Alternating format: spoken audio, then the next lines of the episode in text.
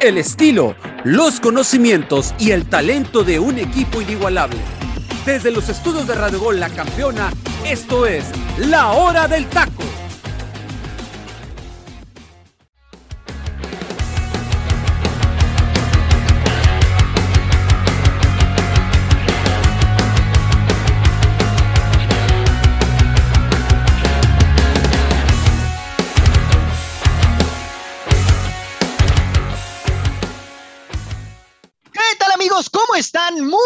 Buenas tardes para toda la gente que nos está siguiendo en el centro del país. Muy buenos días para toda la gente que nos escucha en el Pacífico. Me da muchísimo gusto saludarles. Mi nombre es Freddy López y sí, feliz inicio de semana para toda la gente. El día de hoy me toca la conducción. Me toca cubrir aquí al teacher Delfino Cisneros, al cual le mandamos un gran abrazo que no pudo estar con nosotros por temas de trabajo, pero seguramente el día de mañana ya lo tendremos aquí, mi gente. Le mandamos un fuerte abrazo al buen teacher Delfino Cisneros y también antes de arrancar quiero mandarle una felicitación especial a mis tíos René Plasencia y mi tía Rosa López, que el día de ayer cumplieron años y el día de hoy mi prima Karen López cumple años también. Así que fuerte abrazo a todos y por supuesto, pues bueno, una felicitación extensiva para ellos que eh, pues esperemos, esperemos que ya después de esta ola que se está viniendo nuevamente de COVID podamos reunirnos ya pronto. Pero bueno, compañeros, vamos a arrancar porque hay muchísima información para platicar el día de hoy. La jornada 3 culmina hasta el día de hoy, compañeros. O sea, hoy todavía tenemos partido, falta el duelo de Pachuca en contra de Mazatlán, pero pues se vivieron partidos muy interesantes el fin de semana y también pues las Águilas del América, ¿no? Por ahí tuvieron su partido amistoso y una situación ahí con el Tata Martino que lo cacharon allá viendo un partido del Newell's Old Boys en contra del Racing Club de Avellaneda, pero bueno, quiero saludar al gran elenco que me acompaña esta tarde, esta mañanita. Mi estimado José Ramón, ¿cómo estás? Fuerte abrazo, hermano. ¿Cómo te encuentras el día de hoy después de ver esa derrota en un amistoso frente al conjunto del Chelsea por parte de tus águilas? Bueno, hermano, un placer, un placer estar aquí contigo, con el queridísimo Angelito. Y pues triste, hermano, triste porque mi equipo no debe de perder ni siquiera en los amistosos, hermano, pero pero pues es otro nivel, ¿no? Otro nivel el que te termina mostrando el Chelsea, sobre todo en la segunda mitad, otro, otra forma de jugar, otro sistema de juego. Por eso, por eso es para mí, para mi punto de vista, la número uno, hermano, en cuestión de liga, ¿eh? La Liga Premier es la número uno un nivel impresionante y además de un golazo extraordinario que le terminan metiendo ahí a Jiménez, que solamente se aventó para que se, termine, se terminara viendo más hermosa la anotación, hermano. Eh, no sin antes, mi queridísimo Freddy, mandarle una felicitación eh, a mi queridísima compañera, ¿qué puedo decir de esta persona extraordinaria, mm. maravillosa, con un gran corazón que... Eh, estoy conociéndola, eh, cada día la admiro mucho más, la quiero mucho más, la adoro, la aprecio. Y estoy hablando nada más y nada menos, mi queridísimo Freddy, que de Fer, hoy es su cumpleaños, así que... Ah, mira. Te mando un abrazo enorme, gracias, muchas gracias por, por todo, por tu apoyo incondicional, por ser una mujer valiosa y extraordinaria y estoy agradecido con Dios por darme el privilegio de, de, conocerte. Te mando un fuerte, fuerte abrazo, te quiero muchísimo y sabes que siempre vas a poder contar conmigo incondicionalmente. Es el cumpleaños, mi queridísimo Freddy, de la mujer más valiosa de este universo, amigo. Así que, pues, ¿cómo, cómo, cómo me siento el día de hoy? Feliz, mi Freddy. Feliz de estar, de estar aquí en el programa y triste porque mi equipo termina perdiendo, hermano, pero pues un lindo partido, mi Freddy. Un lindo partido. Y un saludo ahí Angelito. Angelito, que también debe estar triste, pero bueno, vamos a darle, mi Freddy. Así es, así es. Vamos a darle y una felicitación ahí para para Fer, que te pusiste bastante romanticón, ¿eh, José?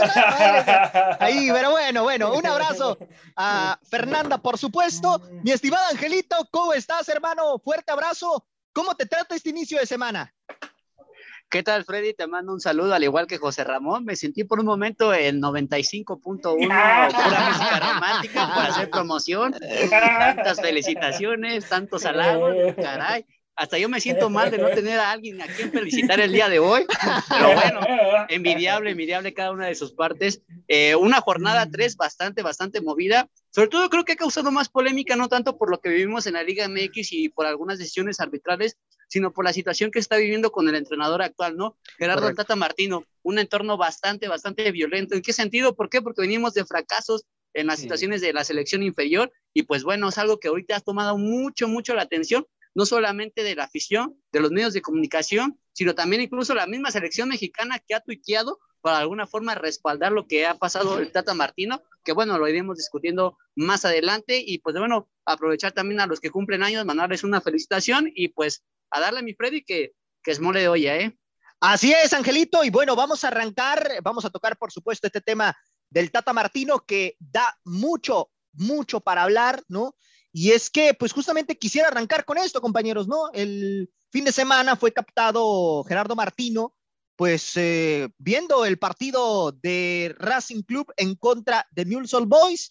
Y bueno, obviamente, eh, pues en cierta manera llama la atención porque en teoría debería de estar viendo los partidos del fútbol mexicano para estar visoreando, ¿no? A futbolistas que pues andan en un muy buen momento, como es el caso del Chaquito Jiménez, por ejemplo, ¿no? Que sigue marcando con Cruz Azul, pero bueno, él manda a sus asistentes, y bien lo puntualizabas, Angelito, pues la misma selección lo está respaldando de alguna manera, diciendo que sus auxiliares están cubriéndolo en ese sentido, ¿no? Que están asistiendo a todos los encuentros. Pero a ver, José quiero arrancar contigo, hermano. Para ti, ¿qué te dice esta fotografía, ¿no? De a falta de cuatro meses, pues, ¿qué te muestra, ¿no? Por parte del Tata Martino, que realmente, pues, eh, híjole, preocupa, ¿no? Porque realmente, pues estamos viendo que Gerardo Martino únicamente se está basando en lo que sus auxiliares les dice, pero no está realmente pendiente de lo que sucede en nuestra Liga MX. Así es, hermano, no está pendiente. Y lo que me dice esa imagen, hermano, es que el horno no está para bollos, hermano. ¿Cómo, ¿Cómo te explico esto? O sea, ya, ya lo comenta Angelito, vienen del fracaso terrible de femenil, de la situación en, en, el, con lo de la 20, que no, fue, no, no va a ir al, mundial de, de, su categoría y ni tampoco a, los Juegos Olímpicos de París.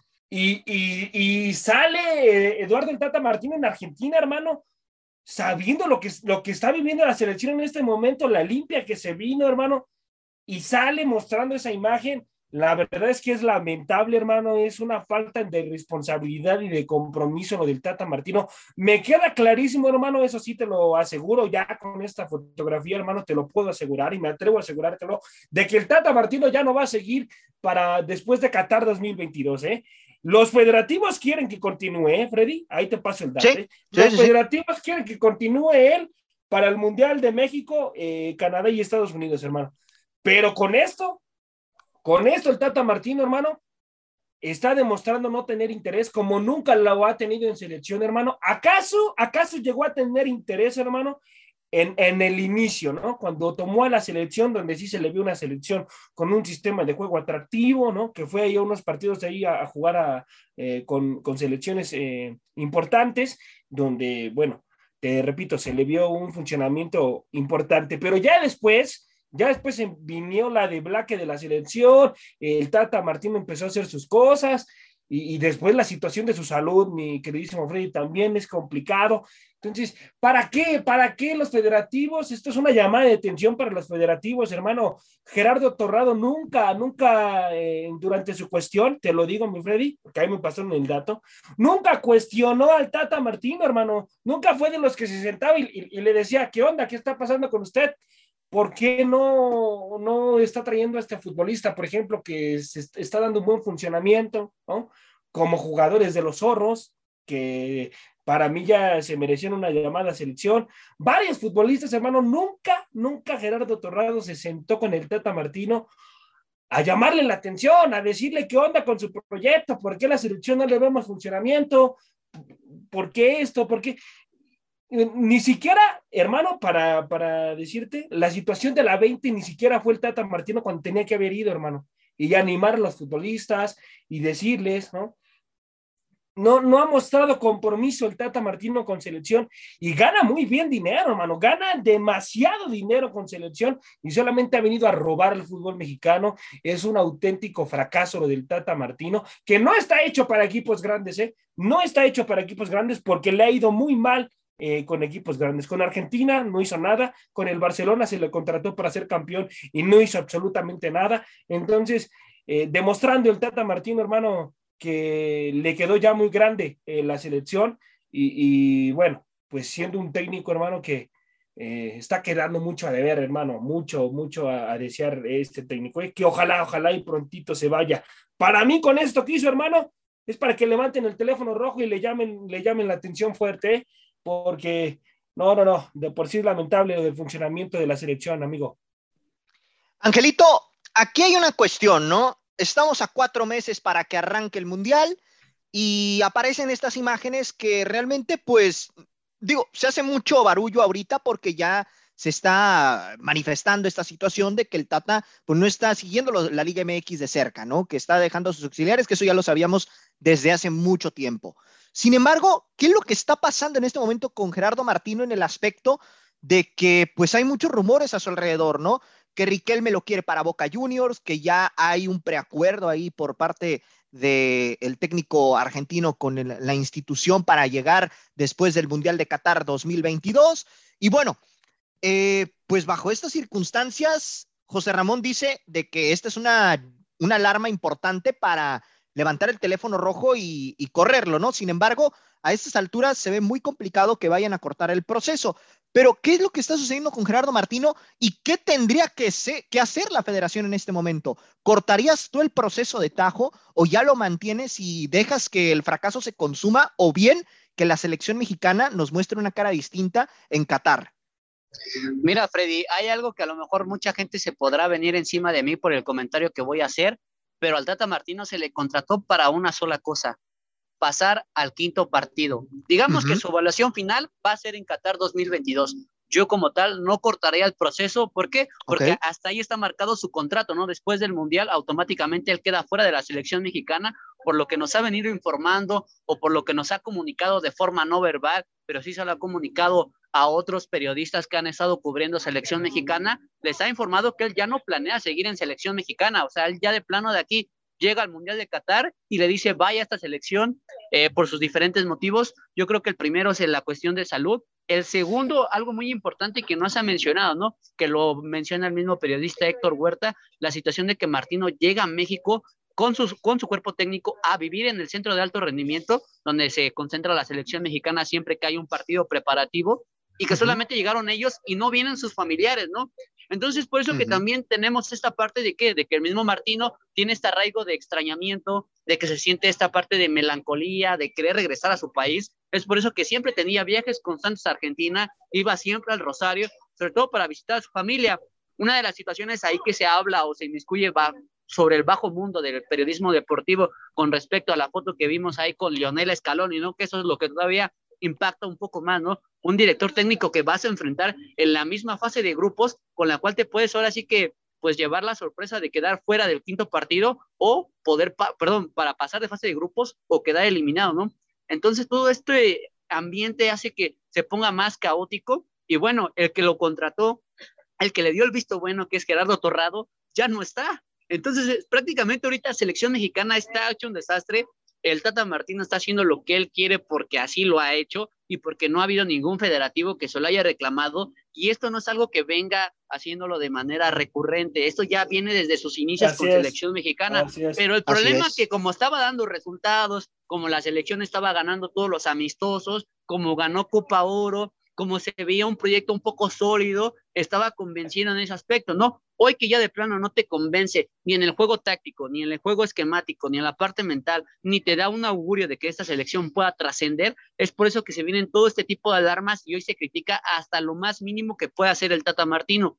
Entonces, pues bueno, lo de Boca Juniors podría ser una solución para la Federación Mexicana de Fútbol, pero obviamente aquí la estructura es que ellos ya deben de pensar lo que van a hacer para el próximo, pasando el Mundial, ¿eh? pasando el Mundial, ¿Por qué? Porque se viene también una etapa crítica importante para la selección mexicana, sabiendo que no va a haber un proceso eliminatorio. ¿Por qué? Porque eres el anfitrión, porque vamos a esperar cuatro años, que tampoco tienes un torneo oficial por disputar, sabiendo que, bueno, quedaste fuera de, Juegos Olímpicos, que tus juveniles no tienen un mundial, ni tanto en la femenil ni como en la varonil, que es la sub-20. Eh, entonces, bueno, se vuelve toda esta parte un poco caótica, desastrosa, alarmante, y que, bueno, Hoy creo que la Federación Mexicana de Fútbol debe saber elegir a qué técnico va a traer, qué técnico debe estar comprometido y sobre todo que debe estar visoreando, porque podrá que pueda mandar a sus auxiliares, pero eso no te verifica o no te da una sensación de que, de que sea la apreciación correcta. ¿Por qué? Porque al final el que toma la decisión es Gerardo Martino en el banquillo. Por más que se pueda auxiliar con, sus, con su cuerpo técnico y decir, oye, ¿cómo ves este jugador o aquello? Al final él es el que decide. Entonces esa es la parte en la que uno se cuestiona por qué no está ahí, qué es lo que le impide.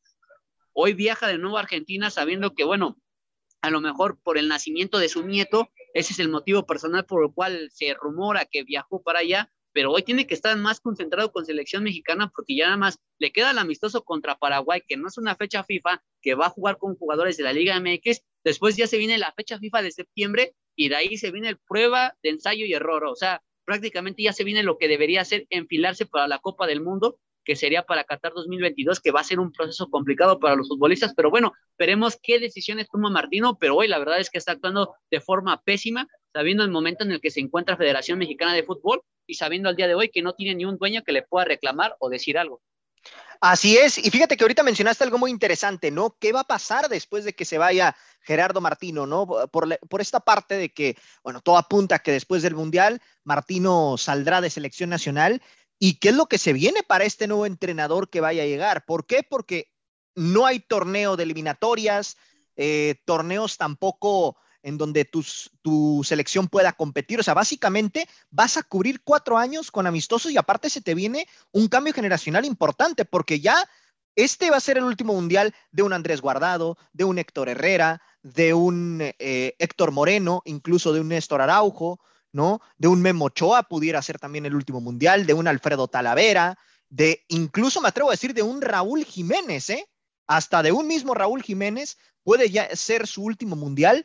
Entonces se vienen bajas importantes y dónde van a estar esos jugadores que puedan cubrir estas bajas, ¿no? Porque realmente referentes en selección hoy en día, además de Raúl Alonso Jiménez y de Memo Ochoa, prácticamente no hay, ¿eh?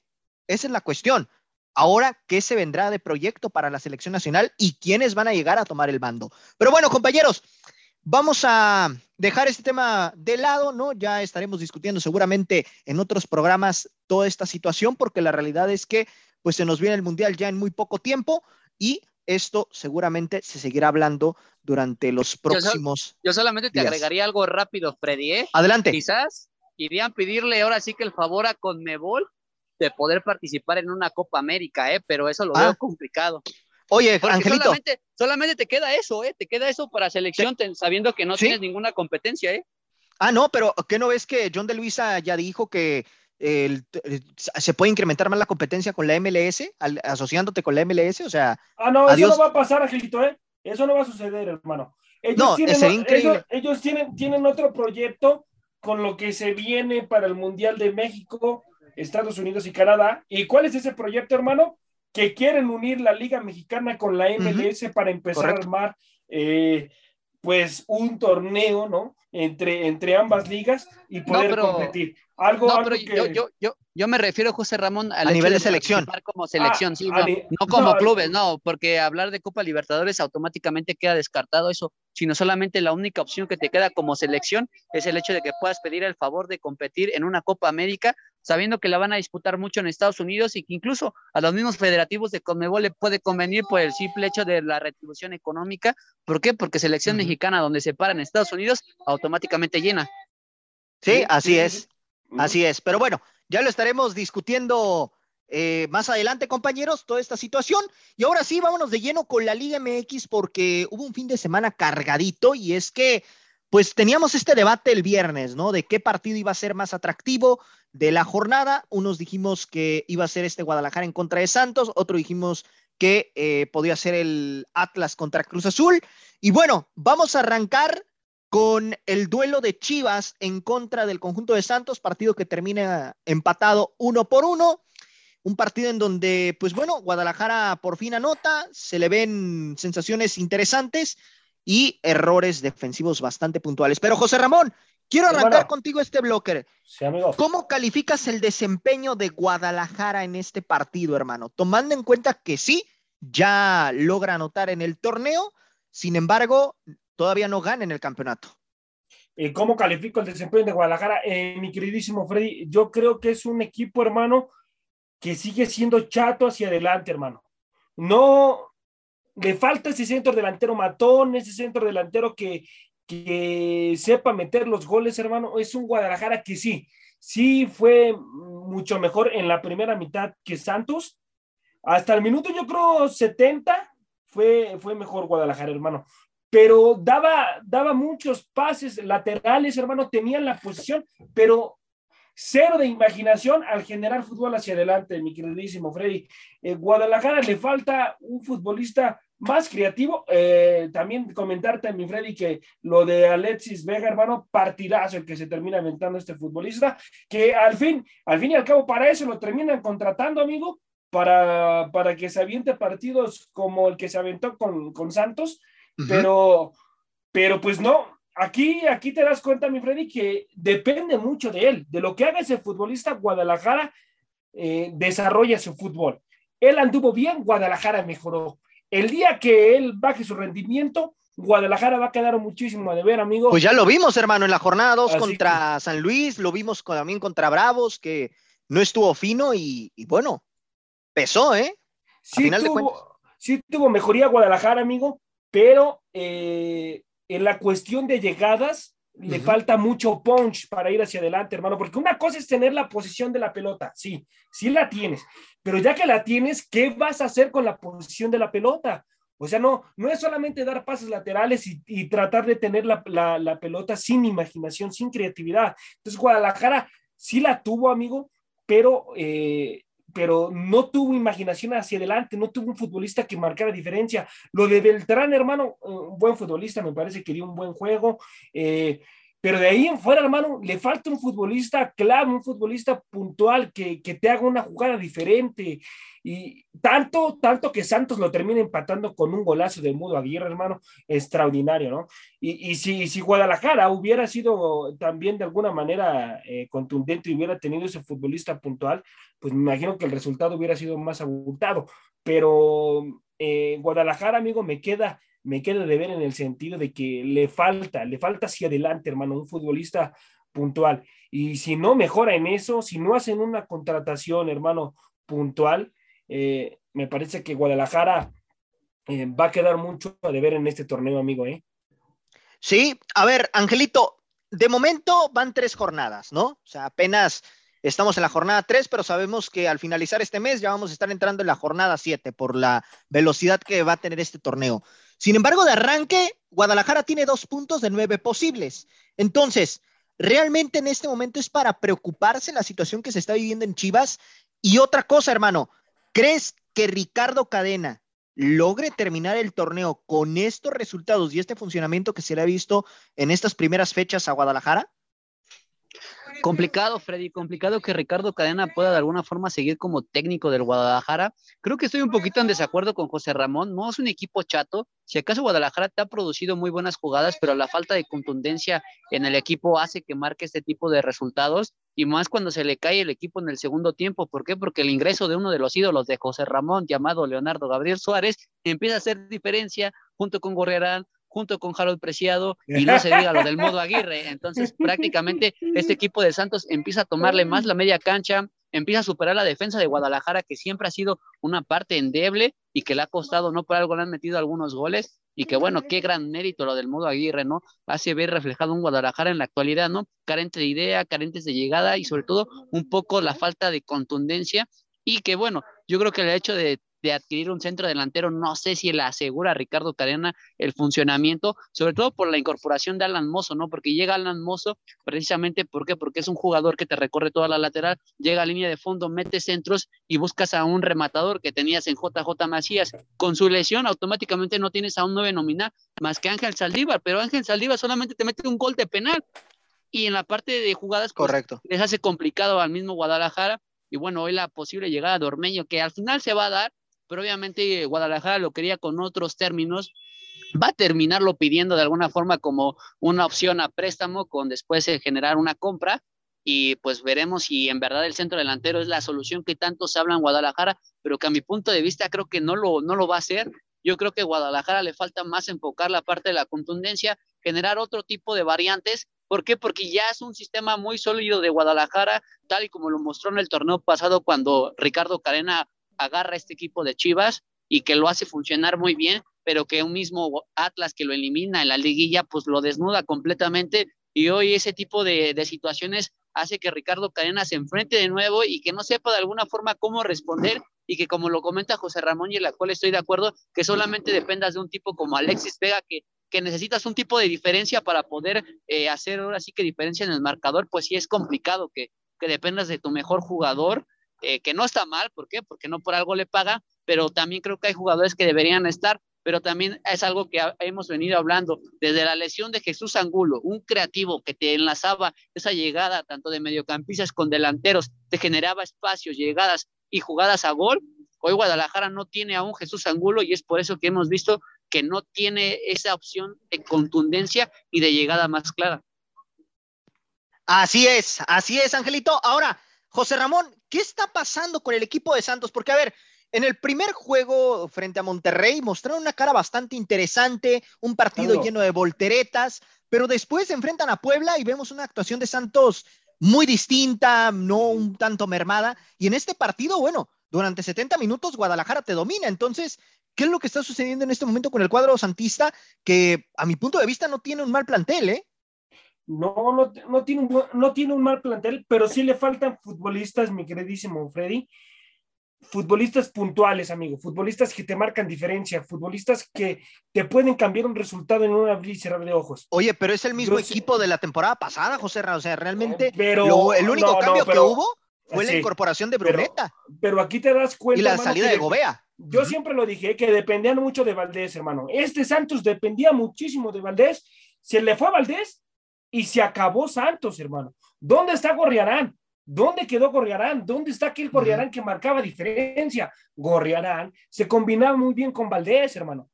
Es, Gorriarán se sentía a gusto muy bien dentro de la cancha con Valdés, porque Valdés era el que, el que le, el, el creador, hermano, el pistón, el que sacaba el equipo, el que, el que le daba las jugadas a, a sus compañeros, el que los ponía a jugar, hermano. Y realmente aquí Aquí te das cuenta que es como un América cuando estaba Rubén Zambuesa, amigo, pongo este ejemplo, ¿no? Cuando estaba Rubén Zambuesa en América, América era otro, estaba Rubén Zambuesa en la cancha y América era otro. Hoy lo mismo le está pasando a Santos. Se le fue Valdés, hermano, y se acabó Santos en el sentido de ataque, de ser un equipo más, más eh, proponer de los partidos, entonces, yo creo, hermano, yo creo que Santos todavía falta para que se cierre este mercado. Me parece que se cierra hasta el 5 de, septiembre. Hasta la eh, jornada 13, José Ra. necesita, hermano, un par de futbolistas importantes. Primero, yo creo que necesita ir por una contratación, hermano, porque se le fue la de la de eh, la de Lozano, hermano, este futbolista, la, la, de Brian Lozano, eh, este futbolista, muy buen futbolista con grandes condiciones, que se fue a Peñarol a préstamo, eh, necesita cubrir esa baja, hermano, porque no tiene un futbolista con las cualidades de Brian. A lo mejor cuando, cuando veías a Brian decías, bueno, pues ahí está, ¿no? El peligro. A lo mejor Brian, eh, con, con, una jugada, con su talento, puede marcar diferencia, pero ya se le fue. Entonces, necesita sustituir esa baja y, ver qué es lo que sucede con este Santos. ¿eh? Yo no le veo proyecto a este Santos, hermano, y yo siento que va a empezar a sufrir de una manera terrible en este torneo, amigo. Sí, una situación ahí complicada con Santos Laguna, que bueno, de arranque eh, Fentanes pues está teniendo esas dificultades, pero bueno, vamos a ver qué sucede. Compañeros, pues vamos a ir al momento musical de la hora del taco y al regresar vamos a seguir analizando lo que falta de la jornada porque Todavía nos queda un partido el día de hoy y además, pues falta lo que se jugó el sábado, que fue un partido más, y los tres partidos que se jugaron el día de ayer, más los dos partidos del viernes pasado. Con esto regresamos, mi gente. Esto es La Hora del Taco. Este es el momento musical de La Hora del Taco.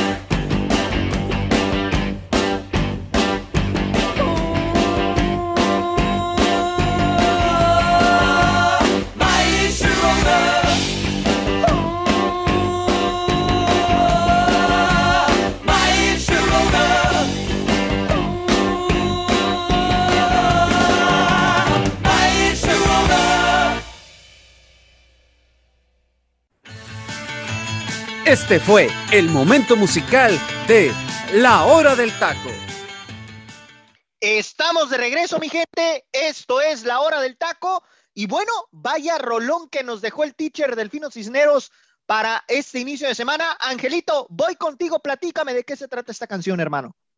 Claro que sí, mi Freddy. Es My Sharona, una canción del álbum Get the Knack de la banda estadounidense de Power Pop y de Rock, The Knack.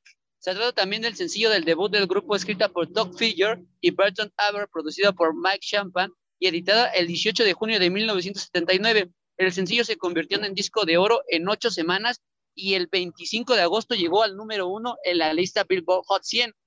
Compuesta a partir de un riff de guitarra eléctrica, My Sharona sigue siendo una de las canciones de ámbito popular dentro del rock. My Sharona fue fácilmente reconocible por el intro que tenemos con este riff hecho muy, muy a la antigüita. Y pues bueno, según el cantante y guitarrista Doug Fair, conocía a una chica llamada Sharona Alfred, novia de Doug Fair, que por aquel entonces tendría como 17 años y se enamoró de ella. Siempre que pensaba en ella, pensaría en el riff de Burton Aber. Los dos trabajaron en la estructura y en la melodía y desde ese momento la chica en la cual se inspiró la canción era Sharona, una residente de Los Ángeles, California. Y pues bueno, Freddy, esto fue lo que nos dejó el teacher de Fino Cisneros, a quien le mandamos un gran abrazo y saludo. My Sharona de The Knack de 1979. Estoy seguro que la conocías, Freddy, ¿eh? no me digas Sí, sí, no. sí, definitivamente, definitivamente, hermano. Y fíjate, ¿eh? o sea, qué interesante que se haya inspirado en esta chica que mencionas, ¿no? Para escribir la canción. A mí se me hace que por aquí va a haber alguien que también se nos va a poner a escribir ahorita mismo, ¿no? Exactamente, eh, Freddy, lo que te iba a decir, hoy que Sí. románticos con el Sí, sí, con sí. el que empezamos. Hoy yo creo que hasta incluso va de dedicatoria para, para esa personita de José Ramón, que bueno, no tenemos ningún problema, le mandamos Correcto, un saludo, correcto. que bueno, qué bueno que conocía a este tipo, que ojalá, ojalá la siga manteniendo igual, pero bueno, le dejamos No. a José Ramón para ver qué opina de esta canción. ¿eh? No, y, y antes de, de ir con Joserra, gracias de verdad por permitirnos que, que estuviera en el programa de hoy, porque por lo regular se nos hubiera desaparecido, ¿eh? José No, Ramón, voy tremendo. contigo, hermano. Tremenda rolota, mi queridísimo Freddy, hermano. Eh, tremenda obra de arte la que acabamos de escuchar. Eh, ya lo comenta bien el grupo ahí, mi compañero. Dedícala, Angelito. Joserra, dedícala. Y, y- y también este, la, la canción de África de este mismo cantante, hermano. Gran rola, Así eh, es. entre, entre otras. Tiene muchas más canciones, hermano. No, Freddy, te, te, te- te quedo mal en ese aspecto, perdón, este José Ramón, estás un poquito equivocado. No, Sí. África no es de, de NAC, esa África es de Grupo Toto, entonces estamos Ah, hablando de ok, grupos ok. Correcto, ahí, ahí se te cruzaron los cables. Ah, hermano. ok, Te ok, digo, bueno, se me El amor, de el la- amor, ¿cómo lo trae. Freddy? El amor, Sí, ¿cómo no, lo trae? No, cómo lo bueno. trae. ¡Ay, Fernanda! ¡Ay, Fernanda! te, ma- te mando un saludo, Fer. Eh, el, como siempre, está escuchando el programa, así que tú sabes, tú sabes lo importante que eres para mí. Así que tremenda, tremenda rolota, mi queridísimo Freddy. la que Madre dejó el santa. como siempre. Vamos a ver, vamos a ver si a mí me complace con una canción, ¿no? No que aquí solamente complace a Angelito y a José Luis. A mí, Bueno, es a que mí- también tú no pides cero, ¿eh? ninguna canción, hermano. También no pides ninguna canción, pues así como. Vamos a ver, vamos a ver. Pero bueno, Que, que la mande al inbox de la hora del taco y ahí vamos a pasar la, la solicitud. Pero bueno, Exactamente. Freddy, Vamos a continuar, compañeros. Vamos a darle, porque si porque no, todavía nos quedan seguir partidos. con puro amor, ¿eh? Así no, es, no, así no. es. Aquí el romance todo lo que da. Pero bueno, vamos a continuar con el programa y es que vamos a platicar acerca del partido de Atlas en contra de Cruz Azul, un partido en el que el Atlas termina ganando tres goles a dos. Y hay que mencionar que aquí la situación eh, a puntualizar la expulsión de Rotondi, que recién debutó este fin de semana con el equipo cementero. Y bueno, finalmente se termina yendo expulsado. Angelito, arranco contigo este bloque, hermano. A ver, ¿qué es lo que está sucediendo con este Cruz Azul? ¿No? Tomando en cuenta que sí, se queda con 10, pero a mi punto de vista, no era para tarjeta roja lo de Rotondi, ¿eh? O no sé cómo tuviste esa infracción sobre Anderson Santamaría. Claro que sí, eh, mi queridísimo Freddy. Creo que fue una decisión rigorista del árbitro sacar la tarjeta roja, lo de ahí Macías Romo, que primero no la había calificado de primera instancia, deja seguir la jugada. Correcto. Después lo llaman del bar y automáticamente, pues bueno, sabemos que en cámara lenta todo se ve de forma dramática. Una expulsión que, bueno, se veía venir, la hace y deja a Cruz Azul en desventaja, pero que te puedo apostar, Freddy, que si aún así Cruz Azul hubiera jugado con 10, creo que Atlas lo estaba pasando por encima desde el primer tiempo, un juego muy dinámico. Cruz Azul no supo contrarrestarlo por más que intentó buscar algún tipo de variante. Eh, automáticamente anularon a Ángel Romero. Este, por ahí lo de Charlie Rodríguez tampoco tuvo esa, esa parte fina, ¿no? De conectar ahí con el medio centro, acompañado de Eric Lira. Eh, bastante exhibida también la defensa de Cruz Azul, sobre todo el Cata Domínguez que hizo el peor partido, donde pues por su marca llega el gol de Luis Quiñones y que lo único que puedo destacar de este Cruz Azul es que por lo menos en selección mexicana tenemos a un 9 que está tratando de levantar la mano para ir a Qatar 2022 y de qué forma lo hace, ¿no? Con un tremendo gol y obviamente estamos hablando del bebote Santiago Jiménez que para mí ha sido lo único rescatable de ese partido porque de ahí en fuera, por más que Cruz Azul eh, pone un segundo gol con Tabó, que también fue un golazo, la forma en cómo consigue una pelota que parecía que estaba dada por perdida, pero que Cruz idea, que trata de jugar un poco a la defensiva y que bueno, que casi por un poquito o por un pelito es que este Atlas lo puede incluso hasta golear de una forma escandalosa, ¿eh? Así es. Y bueno, José Ramón, aquí menciona algo, Angelito, muy interesante, ¿no? Lo de Chaquito Jiménez, que pues sigue anotando goles, ¿no?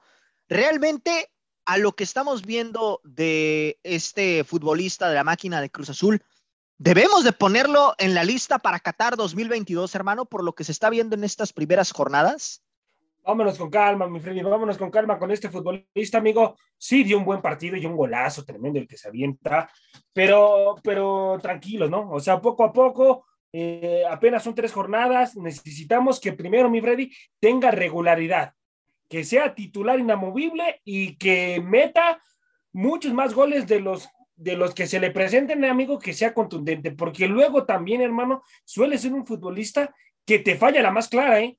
Te falla la más clara. Le ha sucedido manos contra manos en, partidos, las falla, entonces eh, necesita aprender más sobre la marcha mi, queridísimo eh, Jiménez, pero eso, hermano, se lo va a ir dando los partidos. Entonces, primero que sea titular en Cruz Azul, que se gane la confianza del técnico y que después, amigo, sea un futbolista contundente, como lo mostró en el partido con los zorros, que así se mantenga muchos más partidos, hermano, y si hace eso, hermano, si hace eso, entonces bienvenido a Qatar 2022 y obviamente pues hay que hablar con el Tata para que lo llame, porque definitivamente si, empieza a meter más goles, empieza a mostrar nivel, empieza a ser ese futbolista que no solamente eh, puede anotar goles, sino que también te jala la marca, eh, eh, sirve a, los compañeros, si empieza a hacer también esas funciones, pues es un, es un centro delantero muy completo.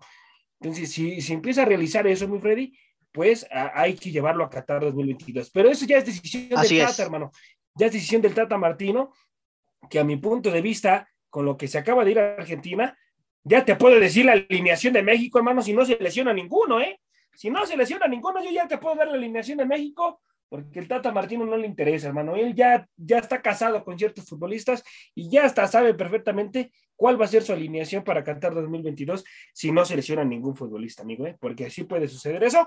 Pero lo, lo, de, lo de este partido, pues un Cruz Azul, amigo, que quedó mucho a deber y unos zorros que eh, ya lo comenta bien Angelito, ¿no? Con la dinámica y la, velocidad que empezaron a mostrar, lo de Quiñones, gran futbolista, una gran anotación, em, pues un, equipo importante de los Oros, ¿eh? Y no hay que descartarlo, porque para mí sigue siendo el candidato número uno para llevarse el título, ¿eh? Bueno, pues ahí está el apunte de José Ramón y me voy a quedar contigo, José en este partido porque vamos a hablar ahora de Pumas que derrota al conjunto del Necaxa 1 por 0. Y bueno, José Ramón, ¿cómo calificas el desempeño de este partido y sobre todo del amor de tu vida, Eduardo el Toto Salvio? ay, ay, ay, que de por sí en la segunda mitad desapareció, ¿eh? Desapareció el, Toto Salvio, eh, amigo. Tuvo una jugada clarísima en la cual la bajó de una, de una forma fantástica, con una técnica individual eh, muy buena, la, la, bajó muy bien y la cruza, pero la cruza demasiado. Tomó una gran decisión en, en esa jugada, eh, bajarla de inmediato y cruzarla, pero hermano, tenía que haberla metido. Ese era el segundo gol de Pumas, ¿eh? un mano a mano. Y con la calidad del Toto Salvio, tenía que haberla metido. Eh, desapareció la primera mitad, hermano. Yo te analizo así el partido. La primera mitad de Pumas jugó muy bien, hermano. Le pasó por encima de Necaxa, se pudo haber llevado más anotaciones y en la segunda mitad lo que yo, lo que a mí me preocupa y lo que yo eh, tengo aquí en mis notas, amigo, es lo de Pumas en la segunda mitad. Se cae el equipo, se le derrumba el equipo ahí a Lilini. ¿Por qué? No lo sé, ¿por qué le está sucediendo eso? Le pasó igual con León. En la segunda mitad no te pueden empatar un resultado de tres goles por cero, que te lo empaten a 3-3. O sea, es, es, lamentable. Ahorita le pasa con Necaxa, amigo. Y, qué está pasando con Pumas? O sea, Pumas, eh, Lilini tiene que sentarse a analizar ¿Qué, le está sucediendo a mi equipo en las segundas mitades? ¿Por qué se me está cayendo el equipo? ¿Por qué no mantiene ese ritmo? De milagro, Necaxa, amigo, no le empató el, partido, ¿eh? porque tuvieron una jugada clarísima ahí de cabeza que pudieron eh, con esa jugada empatar el juego. Un Necaxa que ya después, eh, en la segunda mitad, fue el equipo que agarró la pelota, empezó a, mover a la bolita de la cancha y, y a tener posición, amigo. Y de milagro, te repito, de milagro, no le empataron el partido al equipo de, Pumas. Eso es el apunte que, te hago en este partido, mi Freddy. Me preocupa la situación de, Pumas y un Necaxa, amigo, pues un Necaxa que pues hay que ver si despega, ¿eh? pero yo lo veo que va a sufrir mucho en el torneo, amigo, este equipo. ¿eh? Angelito, ¿por qué se le complica tanto los partidos a Pumas en la segunda mitad, hermano? Porque esto, bien lo menciona José Ramón, no es algo nuevo, le pasó contra León en eh, la jornada pasada y ahora le vuelve a suceder lo mismo contra Necaxa. No creo, en este partido en especial, no creo que se le haya complicado a Pumas, Freddy. Te voy a decir por qué. Porque el partido se traba tanto para ambas partes.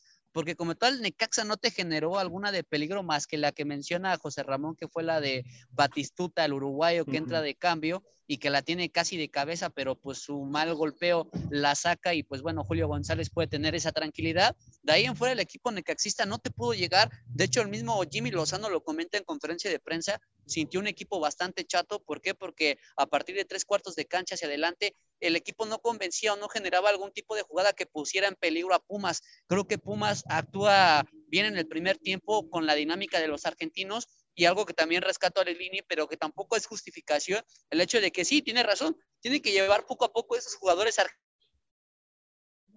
y del prete que no están acostumbrados a esta altura y al calor de ciudad universitaria a las 12 del día, y es por eso que se ve mermado en el funcionamiento. Pero creo que en, en especial, creo que Hoy lo de Ledini es un poquito más tranquilo. ¿Por qué? Porque consigue tres puntos ante las decepciones que había tenido anteriormente, ¿no? Sobre todo el partido contra León, donde sí se vio muy superior, donde fueron 50 minutos donde Pumas pudo verlo goleado, pero desafortunadamente el mal manejo de partido de Andrés Ledini hace que le empaten el partido y aún peor, ¿no? Con un hombre de más y que bueno, hoy puede trabajarlo más tranquilo, sabiendo que pues tiene un equipo completo que lo va a llevar poco a poco y que también tiene también un partido pendiente, ¿no? Para disputar en el ámbito internacional que estamos hablando de ir a visitar al Barcelona en el famoso eh, Camp Nou. Y pues bueno, creo que hoy Lilini eh, se va con la confortación de que ganó, pero sí con un equipo que tiene que seguir generando, sabiendo que tiene jugadores ofensivos y que hoy cuenta con una plantilla mucho más amplia de lo que contaba en otro torneo.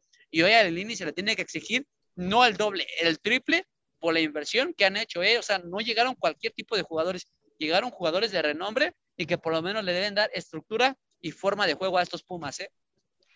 Bueno, pues ahí está el apunte de Angelito y ahora vamos a pasar, compañeros, al partido del Atlético de San Luis frente a los Rayados del Monterrey. Y José Ramón, me voy a ir contigo con este partido, hermano. A ver, habíamos estado viendo juegos intensos, con goles, con llegadas y todo el tema. Sin embargo, pues eh, en este partido Vimos que Monterrey domina gran parte, eh, perdón, el equipo de San Luis domina gran parte del encuentro y a final de cuentas no cae el gol y el equipo de Rayados con un penal se termina llevando el resultado. ¿Cómo calificas el encuentro, hermano?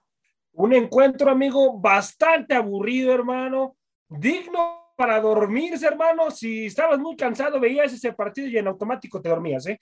Un partido bastante aburrido, dejando mucho que desear, amigo. Eh, la verdad es que un, equipo de, bien lo comentas, un equipo de Atlético de San Luis, que fue el que tenía más la posición, era el que más eh, trataba de hacer cosas distintas, pero, pero tampoco hacia adelante, como que es un equipo ahí que queda de ver, ¿eh? Tuvieron ahí sus centros delanteros jugadas importantes, unas que pegan en el poste, y, le hace falta contundencia a este Atlético de San Luis, amigo, ¿eh? contundencia. Y lo de Monterrey, amigo, lo de Monterrey es, es, lamentable. Hubo, hubo ciertos lapsos en el partido que estaban caminando en la cancha. Ambos equipos, amigo, solamente movían el balón de un lado para otro como que sin ganas de jugar, eh, falta de compromiso de ambas instituciones, la verdad es, es lamentable este tipo de, partidos y deberían de hablar con el futbolista mexicano. Si van a brindar este espectáculo, pues que mejor no se presenten, no le den oportunidad a otros futbolistas, ¿no? Así es, así es. Y bueno, vamos a pasar, compañeros, ya a otro partido. Perdón que me vaya tan rápido, pero aquí el producer nos está presionando con el tiempo. Tigres enfrenta a los Cholos de Tijuana un partido que termina ganando el conjunto de Tigres 1 por 0 con gol de Fulgencio, ¿no?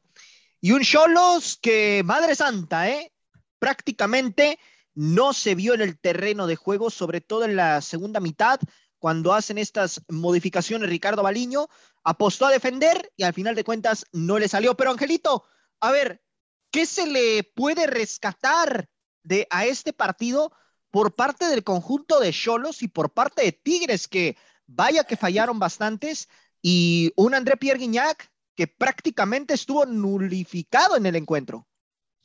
Así es, Freddy. Creo que lo del partido de Tigres, eh, lo que le debe preocupar a Miguel Herrera es la parte de la contundencia y generación de juego. Sabemos que también su cuadro se ha estado inmiscuyendo en situaciones ahí extra cancha, ¿no? Con el supuesto problema de Rafael Carioca, que a lo mejor no lo quiere el entrenador, pero ya hemos visto que no, que sí. Eh, Miguel Herrera cuenta con el mismo este, brasileño. Eh, creo que de ahí en la parte de la contundencia le hace falta bastante a Tigres Creo que lo que hay que destacar es lo de Raimundo Fulgencio, que este chamaco le responde, ¿no? Porque no siempre pasa en este tipo de partidos que te pueda responder un juvenil y de qué forma, ¿no? O sea, te responde para darte tres puntos que te da esa tranquilidad.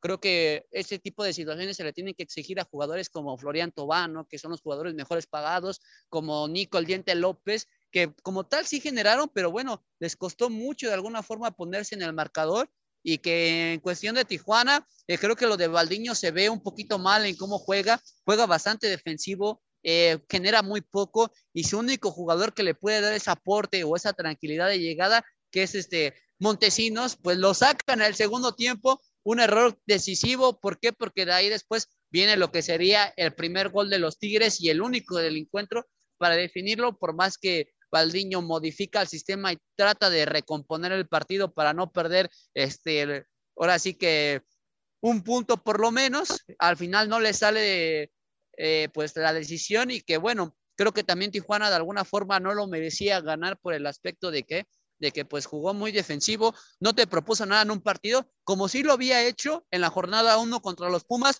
donde bueno, habían otro tipo de justificaciones para entender por qué el equipo se cayó en la segunda mitad, pero que Valdiño no lo haya podido conservar y por lo menos en una ciudad alterna a lo que es Tijuana, pues todavía es un poquito más incrédula esa parte, ¿no?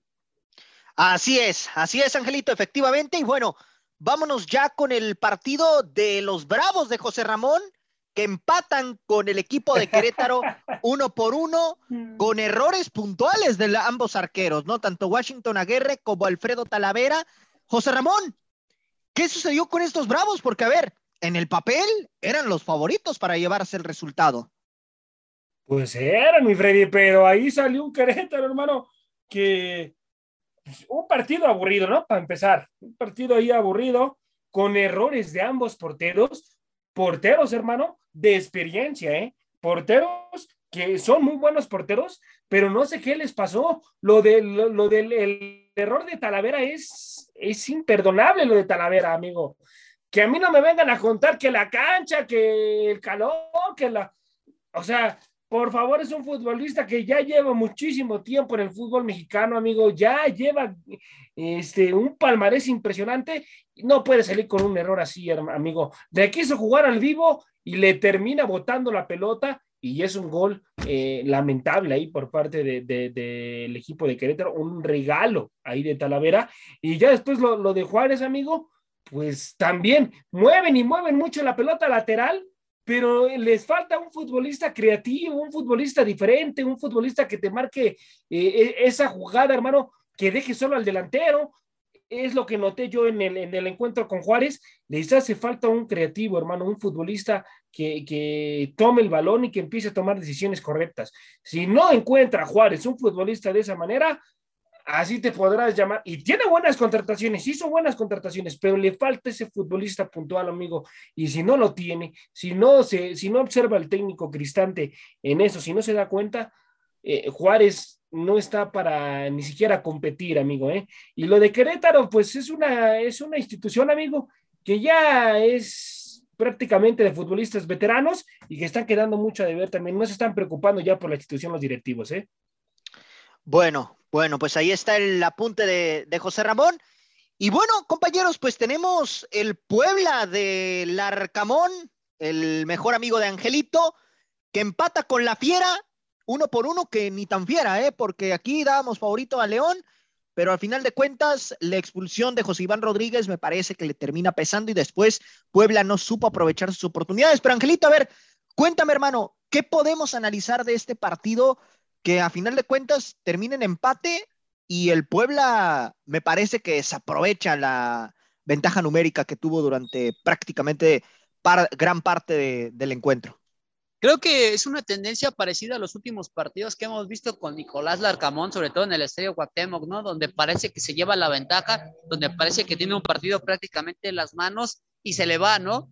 Y que pues empieza con un golazo de Omar Fernández que vaya forma de responderle el colombiano, ¿no? No por algo lo repatearon de nuevo en el Puebla, sabiendo que no tenía esa continuidad con el León y que bueno, que como y tienes razón, ¿no? O sea, no aprovecha esa superioridad numérica, después emparejan los cartones, ambas expulsiones por ambos equipos, y lo de un jugador que, que parecía que no tenía tanta relevancia en la liga como es este Di vuelve a anotar otra vez en la Liga MX de forma consecutiva, o sea, ahorita lleva un hack trick en lo que van en esas tres jornadas, y pues bueno, veremos cómo sigue respondiendo este equipo de León, que pareciera que con Paiva, pues va tomando cierta forma, cierto aspecto, más por la situación anímica, ¿no? Como lo mencionamos en aquel partido contra los Pumas que le remontan con un jugador extra y que de ahí pues ha tomado como otra diferencia este León, tal y como pues no lo habíamos visto como la última vez que jugaron con Ariel Jola, ¿no? Un equipo totalmente derrotado, eh, sin aspiraciones, eh, totalmente vencido y que bueno, esperemos que este León vuelva a ser el mismo de antes, que pues nos tenía acostumbrado, ¿no? Que siempre estaba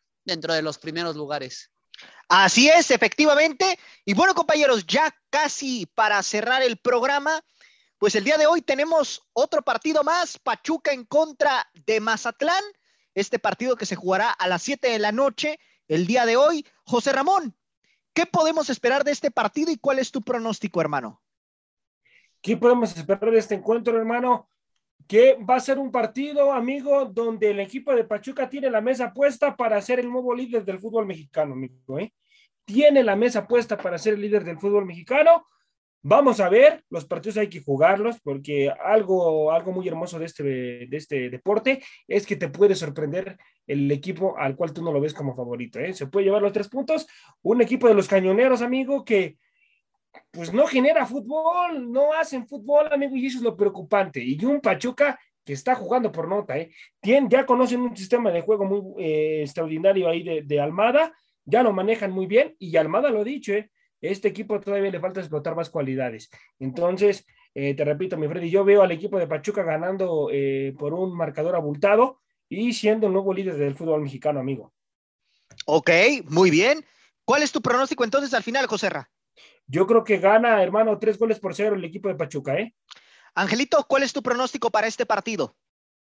Para mí lo gana Pachuca 3 por 0, como lo comenta José Ramón, un Pachuca tiene que jugar mucho más dinámico, tal y como lo presentó contra Cruz Azul en el Estadio Azteca la jornada pasada, ¿no?